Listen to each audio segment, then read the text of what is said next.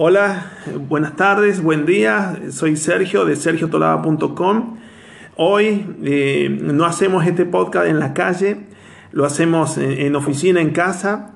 Eh, se nos ocurrió, eh, pero ya mismo, plenamente con un mentor tremendo que tengo, alguien que me está introduciendo en la PNL, que se llama Franco Gómez, un señor que con, con muy poquita edad está haciendo muchísimo en hacernos reflexionar sobre esta herramienta. Así que eh, quería tener enorme gusto y él se predispuso inmediatamente.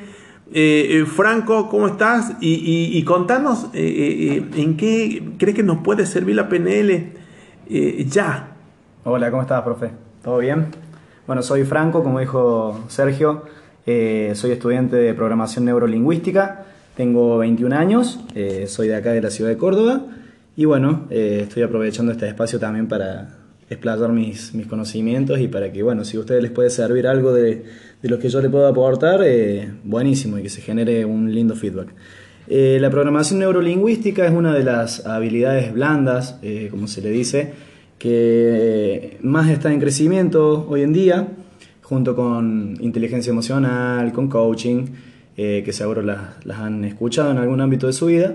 Eh, y bueno, en lo que se basa es básicamente es un estudio de las capacidades del ser humano, de también un estudio de cómo podemos mejorar constantemente, generar un crecimiento en cualquier ámbito en el que nosotros nos propongamos, eh, ya sea económico, eh, en desarrollo en habilidades sociales, en pareja, familia, bueno, en cualquier ámbito en que nos pueda ser útil.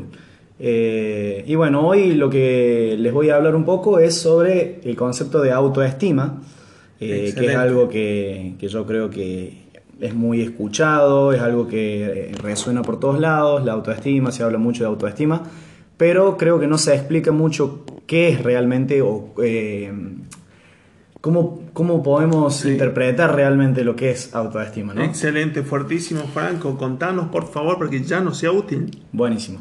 Bueno, primero sería ver la noción básica de lo que es autoestima haciendo un desglose de la palabra, ¿no?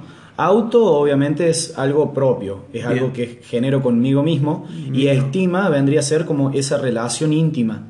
Entonces, la estima, cuando uno estima a una persona, se genera una relación de confianza y cariño. Entonces sería generar ese tipo de relación, confianza barra cariño, eh, conmigo mismo. Conmigo mismo, yo mismo, dentro mío. Dentro mío. Entonces ahí lo que se juega mucho es el diálogo interno. El diálogo interno es esa charla que tenemos constantemente con nosotros mismos, que normalmente el ser humano eh, la usa para cuestiones negativas, para reclamarse cosas constantemente, para estar pensando en cuestiones negativas todo el día, para proyectar cuestiones negativas, que nos decimos eh, mucho que, no, no, vamos a poder tal cosa o no hagas esto porque conlleva tal riesgo. Bueno, usamos mucho este diálogo interno para cuestiones negativas. Entonces, eh, generar una verdadera autoestima sería también empezar a moldear el diálogo interno y cambiarlo y darle un tono más positivista. No positivista del lado de que haya que mentirnos a nosotros mismos, ¿no? O convencernos de que vamos a poder hacer cosas que no están a nuestro alcance. O sea que eh, lejos de lo motivacional. Claro, claro, sí, sí. No, no, es, no es un libro de autoayuda. Muy ¿no? Bien. No digo que los libros de autoayuda sean poco eficaces, ¿no? Pero normalmente tienen un pensamiento positivista. Muy bien. Eh, esto lo que, lo que quiere es que realmente empecemos a generar una relación íntima con nosotros mismos que sea eh, nutricia, una relación que realmente nos nutra de conocimientos, de aceptación, que creo que es el primer paso para generar un buen autoestima. ¿no? Entonces, eso vendría a ser autoestima. Y vendría a ser también cuando uno realmente empieza a establecer una relación bella con uno mismo, una relación nutricia, una relación que sirve realmente con uno mismo, empieza a subsanar o sanar eh, cuestiones que uno por ahí no cree que pasan por el autoestima. Pero yo les podría asegurar que, no, no, no, no quiero decirlo con, con, un número, ¿no? pero gran parte de nuestras problemáticas sociales, familiares, problemas con uno mismo, eh, problemas mentales, como se lo conoce, eh, pasan también mucho por el autoestima. Porque cuando uno realmente establece una relación buena con uno mismo, lo refleja al exterior. Entonces cuando uno se encuentra bien y contento con su propia realidad, con su realidad interna, lo refleja al exterior. Lo reflejo lo y reflejo. actúo como Claro, consecuencia. claro, ¿por qué? Porque el pensamiento determina la emoción y la emoción determina la acción. ¿Sí? Qué. Entonces, pensamiento positivo, un pensamiento lindo para con nosotros mismos, va a generar una emoción positiva. Bien. Esa emoción positiva nos va a llevar a que nosotros tomemos una acción positiva. Muy bien. Ahora, un pensamiento destructivo, autodestructivo o destructivo para con el otro, nos va a llevar a tener una emoción que puede ser la ira, cólera, miedo, Muy bien. y vamos a actuar dependiendo de esa emoción negativa. Entonces la acción obviamente va a ser negativa, ¿sí? Como una cadena, una cadena irrompible. Esto es, es una cuestión comprobable. Eso va a ser mi desempeño en Sí, el sí, día. sí, es el desempeño en la vida, en, el día a día. Nosotros somos seres, somos seres emocionales, ¿sí? El ser humano es un ser racional, pero emocional también. Muy bien. El problema es que la emoción está determinada siempre por el pensamiento. ¿sí? Esto se ve mucho, sobre todo en la terapia cognitiva. Sí. Eh, primero surge el pensamiento. El El pensamiento carga, ¿sí? tiene consigo una carga emocional. Y gracias a esa emoción está la reacción. ¿Entiendes? O sea, primero está el pensamiento. El pensamiento nos trae una emoción que hay que tratar de que entonces nosotros, nuestros pensamientos sean nutricios, sean buenos. Muy bien. ¿sí? Eh, para que después nuestras acciones, nuestros reflejos en la sociedad y con nosotros mismos, ¿no? Porque por ahí un pensamiento autodestructivo te puede llevar a que eh, a un- una problemática tan común como, lo- como la obesidad, que es un acto destructivo pero para con uno mismo. Exacto.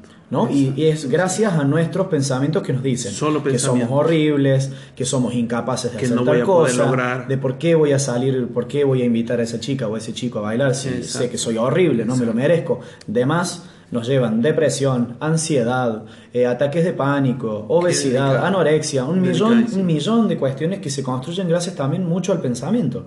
¿sí? Después se podrá discutir si tienen cuestiones biológicas, si tienen cuestiones hereditarias, Pero genéticas, pero el pensamiento tiene un poder increíble. Clarísimo. ¿sí? Increíble. Clarísimo. Entonces, Bien. bueno, eso es la autoestima. Y cuando hablamos de autoestima, eh, en cuestiones positivas hablamos de la alta au- autoestima, ¿no?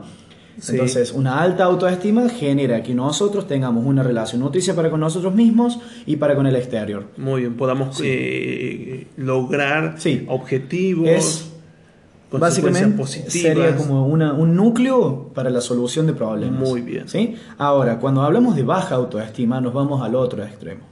La baja autoestima ya vendría a ser la raíz de casi todos nuestros problemas cotidianos. ¿sí? Y por ahí nosotros creemos que hay un millón de problemas que nos pasan que no tienen nada que ver con la autoestima. Pero sí tiene que ver. ¿Y por qué?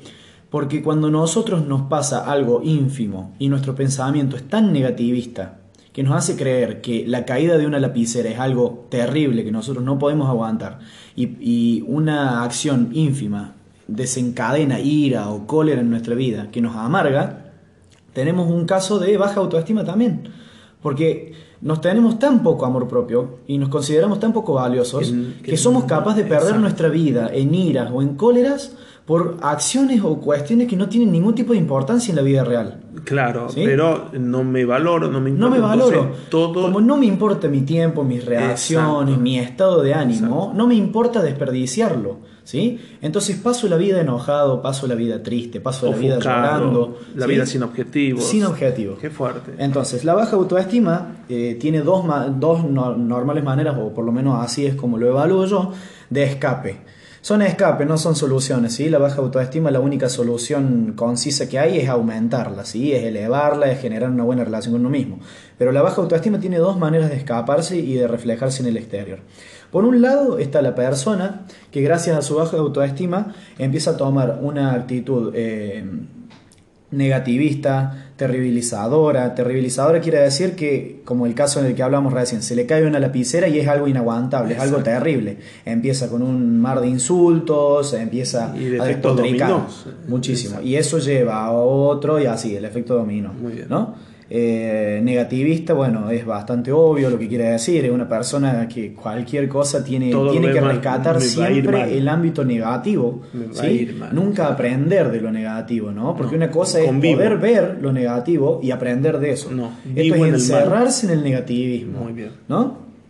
Y bueno, eso obviamente después se refleja a nuestras relaciones. Fuertísimo. Y de- por el otro lado tenemos la persona que tiene baja autoestima y al tener baja autoestima busca la estima en una estima externa, ¿no? O sea, la estima, esa relación de, de, de cercandad, esa relación Sí.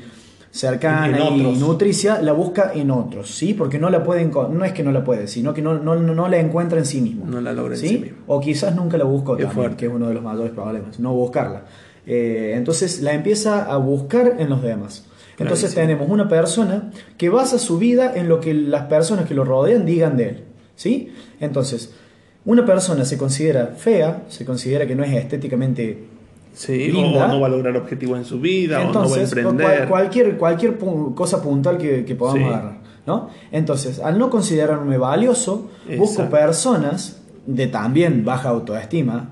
¿sí? En la mayoría de los casos se rodean de Sí. personas que tengan menos autoestima que ellos.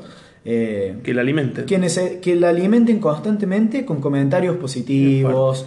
eh, eh, entonces se genera una relación de codependencia.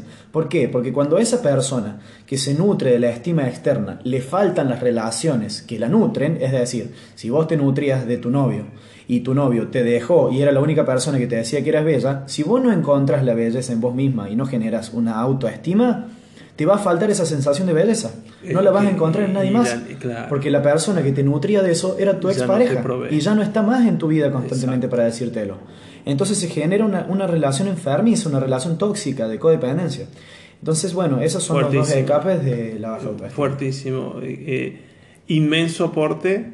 eh, un análisis que es para escucharlo una y otra vez, Franco.